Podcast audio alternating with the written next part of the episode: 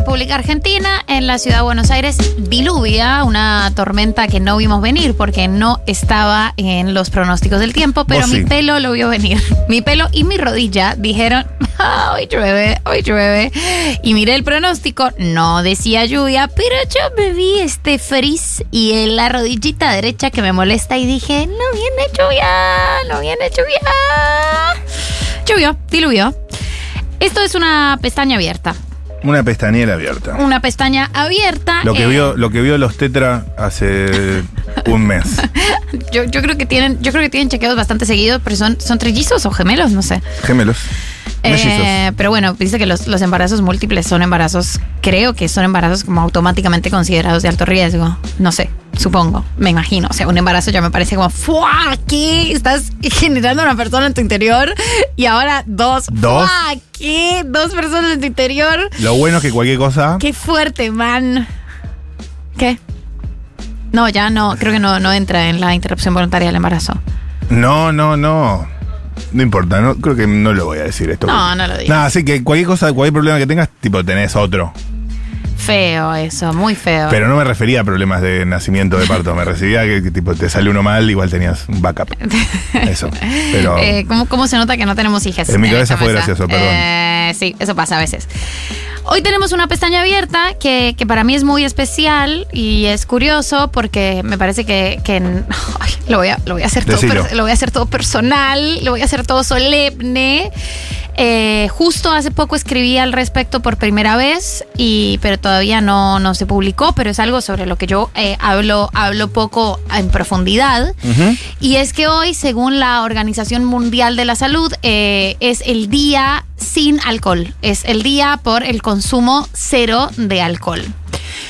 Eh, esto es un tema que es muy interesante y que me parece que, que es un tema eh, al que no, al que todavía como, como sociedad, los problemas de los medios y problemas de la sociedad, el- el- la- como sociedad abordamos de manera quizás muy liviana. El alcohol eh, es una droga eh, y yo estoy a favor de todas las drogas. Yo no estoy en contra de absolutamente ninguna droga, pero el alcohol es una droga y es, yo creo que la droga eh, cuyo consumo es más extendido y más promovido en nuestra sociedad y cuyos efectos nocivos se habla muy poco.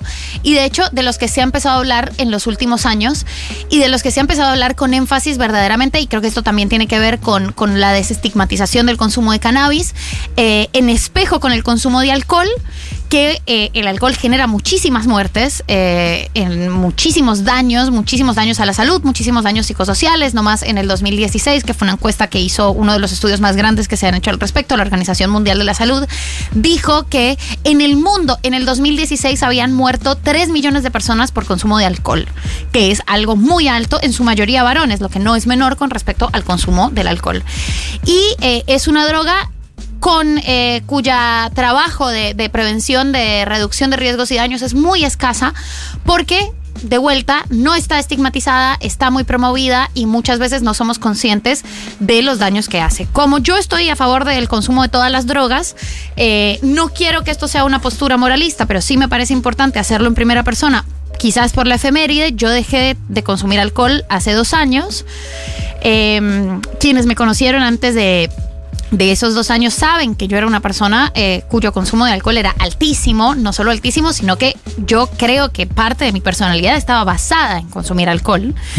Gran parte de mi personalidad, yo es- fui una, una borracha eh, orgullosísima de, de- de ser una borracha, de ser una buena borracha, me gustaba mucho el whisky eh, y el alcohol estaba asociado a absolutamente todas las esferas de mi vida, Qué rico especialmente, eh, riquísimo, verdaderamente, especialmente mi vida social y mi vida sexoafectiva.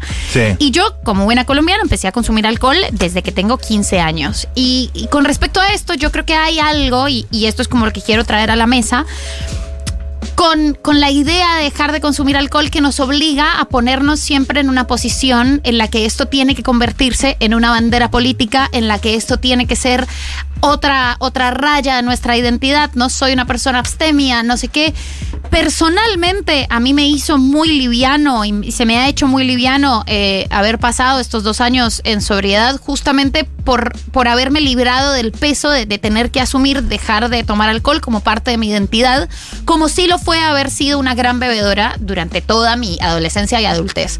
No hace falta, no hace falta eh, que exteriorices la pregunta si no quieres, no hace falta que sigas ningún paso predeterminado si no quieres. El consumo de alcohol es tan difícil, o sea, tener un problema con el alcohol es muy difícil de diagnosticar porque todos los diagnósticos son muy genéricos y están obviamente basados a preguntas supremamente genéricas. Y bueno, yo nunca llevé una botella de, de vodka a mi, a mi trabajo, ¿no? que es como la en idea cartera. en la cartera, que es la idea Claro. que tenemos de las personas eh, que tienen eh, un problema con el alcohol. Pero si hay algo de tu consumo de alcohol que te hace sospechar, que te hace sentir mal, eh, que, te, que te genera culpa, que te genera angustia, que te genera frustración, que te genera depresión. A mí me, me pasaba que yo tenía resacas muy depresivas de las que, de las que era muy difícil salir y además yo eh, era una borracha muy olvidadiza, eh, una, una borracha con grandes horas de noche editadas, Claro. ¿no? Perdidas. No hace falta que sigas unos pasos, no hay unos pasos, ¿no? Creo que esto es importante para hablar hoy, en, en un día como hoy, sobre dejar el alcohol. Fíjate, eh, pruébalo. Hay, dos lecturas que a mí me, me interesaron mucho. Una es de una persona muy querida por esta radio, que es eh, la periodista y escritora Malen Denis, Ay, que es una persona que no toma alcohol y dejó el alcohol. Yo laburaba con ella cuando fue todo Eh, eso. Y, fue, y ella escribió cosas Fue muy increíble. hermosas sobre dejar el alcohol. Y una de esas cosas que a mí me sirvió mucho fue, hay que poder imaginarse una vida sin alcohol. Y la primera vez que yo leí eso, eh, yo recuerdo pensar, no, yo no puedo imaginar una vida sin alcohol. O sea, yo soy una persona que bebe todos los fines de semana y que si salgo a cenar tres veces por semana, indefectiblemente en mi cena hay una botella de vino. Yo no puedo imaginarme una vida sin alcohol. Y la verdad que la imaginación es algo muy bello y muy interesante para pensar como concepto para este problema tan mundano, porque imagínate vos tu vida sin alcohol no tiene que parecerse a la vida de nadie. Haz el esfuerzo de, de tener un poco de creatividad e imaginarte una vida, no como las que te muestran, no como una vida en la que manifiestas como te la tuya. bullet inventate la tuya propia, inventate tu propio método y, y- fíjate cómo te va, digamos. Es algo sobre la prueba y el error. Y sobre esto hay otra escritora eh, y activista eh, con temas de alcohol, de consumo de alcohol, que se llama Catalina Zuleta. eh, en Instagram la encuentran como Nitan Anónima, que dice, che, hay que tomarse el proceso como algo lúdico. Eh, fija, es, es- tómatelo con, con- con algo didáctico, con curiosidad. ¿No Mm. te da curiosidad eh, a veces cómo puede ser la vida sin alcohol para las personas que teníamos y tenemos un consumo problemático? Eh, esta parte de, de tomárselo de, de manera didáctica es muy copado. Eh, posta, yo no, no vengo a decirles que, que la vida sin alcohol es igual y es eh, fantástica. No, la vida es la vida y la vida es difícil para mí y para todo el mundo. Mm. ya está. Eh, no, no hay, no, no, no sos una mejor persona, no estás más cerca No. de, de- te frustras igual, te angustias igual, sos una mala persona, haces el ridículo y ya no tenés a quien culpar. Yo hago mucho el ridículo y ya no es qué pena estaba borracha, Claro. es mira, yo soy así a O sea, veces. las mismas experiencias se viven distinto. Pero estás ahí Mm. eh, y es muy lindo y para mí ha sido muy lindo. Yo dejé el alcohol cuando tenía 29 años y para mí fue súper bello experimentar por primera vez eh, la vida que tenía de una manera tan novedosa. Claro, la yo vida que ya habías construido la con vida el que ya había, también. eh, de repente se volvió una vida nueva sin el alcohol. Eh, coger se volvió una experiencia Claro. nueva. Coger por primera vez, ni hablar. Como coger con alguien por primera vez en sobriedad. Yo nunca en mi vida me había cogido a alguien por primera vez en sobriedad y ya tenía 29 años. O sea, yo ya había hecho relaciones. Eh, escuchar la amistad, las fiestas se volvieron distintas, eh, hubo más baile, las otras drogas se volvieron distintas. Claro. El porro a mí me parece como ¡fua!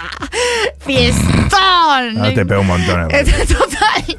Eh, y creo que, que- que tomarse eh, cualquier experiencia vital con curiosidad vale mucho la pena si vos que estás ahí eh, y me estás escuchando, a veces sentís que te zarpás, sentís que no te gusta la persona que sos eh, cuando te emborrachás, sentís que no podés parar, que es algo que a mí me pasaba y, y para mí era una experiencia muy tortuosa. Yo no sé quiénes, quienes me están escuchando y quienes saben a qué me refiero. Eh, para mí la idea de ir a una fiesta era en sí misma una angustia que empezaba una semana antes porque yo sabía que yo me tomaba el primer vino y no estaba segura de poder parar.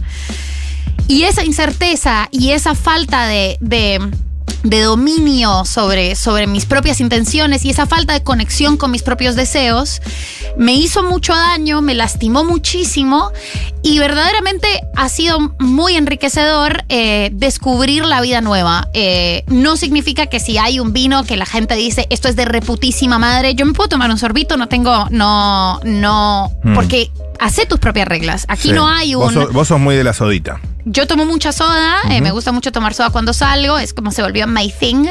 Eh, pero si hay como y hay alguien que dice, no, este vino está totalmente espectacular, yo me puedo tomar un sorbito, pero eso ya no es automático y no es obligatorio eh, en mi relación con la vida. Y eso me conectó mucho de una manera más genuina con el deseo. Las cosas que, quiero, las quiero o las quiero porque están ahí, que era lo que, lo que me pasaba con el alcohol. Y lo que me pasó con el alcohol, verdaderamente atravesando todos mis vínculos durante más de 15 años. Entonces creo que, que no, te, no te tomes tan en serio y prueba. Eh, hay un estudio súper interesante de la Universidad de Sussex, creo que es, eh, que agarró una muestra bastante representativa y puso a que esa, a que esa muestra de hombres, sobre todo, dejaran el alcohol durante un mes. Y después de ese mes, todos los hombres cambiaron su relación con el alcohol. No significa que lo hayan dejado, muchos no lo dejaron, muchos siguieron eh, bebiendo de una manera distinta. Y yo creo, y, y para mí ese experimento hace sentido, porque te da una chance de ver eh, la sobriedad como una posibilidad y el alcohol como una posibilidad y no como una obligación. Claro. Y, y yo creo que eso cambia muchísimo la relación que tienes con la sustancia, el vínculo que tiene la sustancia con todas las otras dimensiones de tu vida. Así que no te tenías que volver una persona pesada. Yo casi no hablo de esto. De hecho, eh, vos sabías que yo no tomaba alcohol, pero Julián, sé. estuvimos en una fiesta el sábado. Yo no. No podía creer que no tomas alcohol. No, para nada. eh, Pero sí me acuerdo como fui un poco testigo de vos descubriendo experiencias. Oh my God! Como, es la como- vida. Ya sea salir, coger, escribir, Todo. eh, hablar por teléfono, no sé. Sí, total. Como eh, diciendo, en sobriedad. Wow. Eh, Wow. Vos has visto, eh, has hablado por teléfono. Es como genial. Eh, Sí, vale sí, la sí. pena. Y tu vínculo con el deseo y las decisiones. Ha ¿no? sido, ha sido muy lindo, ha sido súper especial.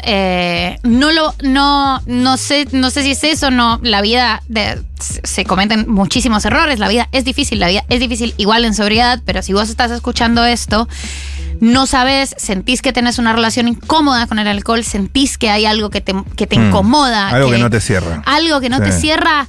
Animate este fin de semana a salir de fiesta igual que siempre. Pero fíjate, tomarte una soda, la gente es un poquito pesada, pero la gente no es tan pesada. Decís, no, no quiero, no estoy escabeando. Y la gente posta se calma. Y la gente que te quiere, te quiere igual. Y la vida que querés va a ser exactamente la misma. Pero para mí vos vas a poder descubrir cosas súper piolas eh, a partir de, si no dejarlo, reconstruir tu vínculo con el alcohol. Así que esta era la pestaña abierta. Ya viene Julián Jofele. Va a estar hablando sobre cierre de campaña y elecciones en Boquita. Esto es Young Tuk. Oh. Who went featuring Drake. Hey, you went flying Spur. Hey, you went driving around